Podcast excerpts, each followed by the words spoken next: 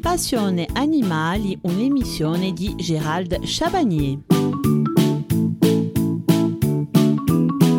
Dans ce sujet en deux parties consacré à la santé de la poule, nous examinerons deux grands thèmes. Aujourd'hui, nous allons voir comment déceler les symptômes qui vont nous alerter sur son état de santé. Et mercredi, nous aborderons dans ce dernier volet les différentes maladies les plus courantes. Sept signes d'une poule en bonne santé. Au moment de choisir une poule, sept éléments peuvent nous aider à savoir si l'oiseau sera en bonne santé ou non. Le premier point, ce sont les yeux. Une poule en bonne santé aura les yeux brillants et vifs, sans croûte. Des yeux vitreux et non alerte peuvent indiquer la cécité ou la présence d'une maladie. Deuxième point, c'est le bec. Vérifiez si le bec de la poule n'est pas fendu à son extrémité ou s'il s'effrite. Tous les becs cassés ne repoussent pas forcément et une poule au bec fendu aura du mal à manger et à boire correctement. Le point numéro 3 étant le corps. Quand vous prenez la poule dans les mains, elle doit paraître bien dodue. Si vous pouvez sentir son bréchet os de la poitrine qui ressort, il est possible qu'elle souffre de malnutrition. Le point numéro 4 sont les plumes. Vérifiez si les plumes recouvrent bien toute la surface et qu'il n'y ait pas de trous inhabituels ni de blessures. Certaines poules se piquent ou s'arrachent les plumes,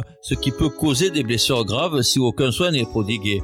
Le point numéro 5 étant les poux acariens et lentes. Pendant que vous inspectez la poule, cherchez scrupuleusement des signes de poux ou acariens. Ceux-ci peuvent être difficiles à voir, mais apparaîtront généralement à la base des plumes, près de la peau ou sur la peau elle-même. Le point numéro 6 étant le cloaque, plus fréquent chez les poussins mais pouvant affecter les poules adultes. Le cloaque collé, c'est-à-dire que lorsque les sels liquides s'accumulent autour du cloaque et finissent par le sceller quand elles sèchent. Si le problème n'est pas traité, il peut entraîner la mort de votre poulet. Il est donc important de vérifier que le cloaque est bien dégagé au moment d'acheter vos poules. Et le point numéro 7 sont les pattes et les pieds. Vérifiez que les pattes du poulet ne sont pas trop écailleuses. Pattes et pieds trop écailleux peuvent indiquer une infestation de gales des pattes. Vérifiez que les pieds aient l'air propre et en bon état, sans égratignure, doigts ou ongles manquants ou sans aucune autre blessure. Agir en prévention pour éviter les maladies et les parasites. Les maladies se déclarent plus souvent lorsque les conditions de vie ne sont pas adaptées. Trop de poules pour un espace réduit, hygiène insuffisante, humidité des locaux, nourriture mal équilibrée, événements extérieurs non détectés à temps. Il est donc important d'équilibrer mieux son petit élevage familial pour éviter maladies et parasites au poulailler. Que faire en cas de maladie suspectée? Si des symptômes anormaux s'installent chez une de vos poules, n'attendez pas avant d'agir au risque de contaminer tout le groupe. Votre poule est malade, voici quoi faire. Si plusieurs de vos poules présentent les mêmes symptômes ou si vous avez eu plusieurs décès dans votre petit élevage, il peut être intéressant de faire faire des analyses sur les échantillons précis. Il peut s'agir de fientes, de salive, etc.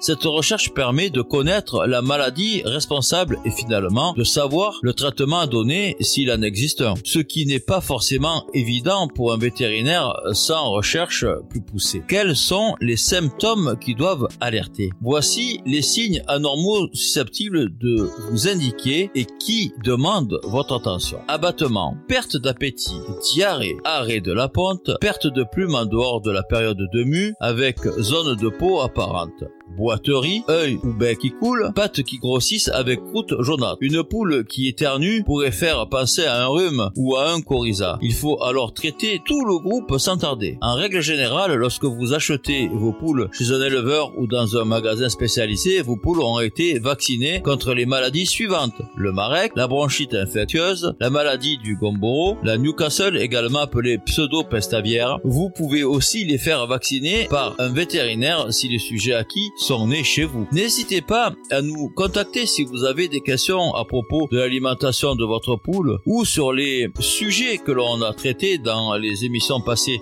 Nous y répondrons très rapidement.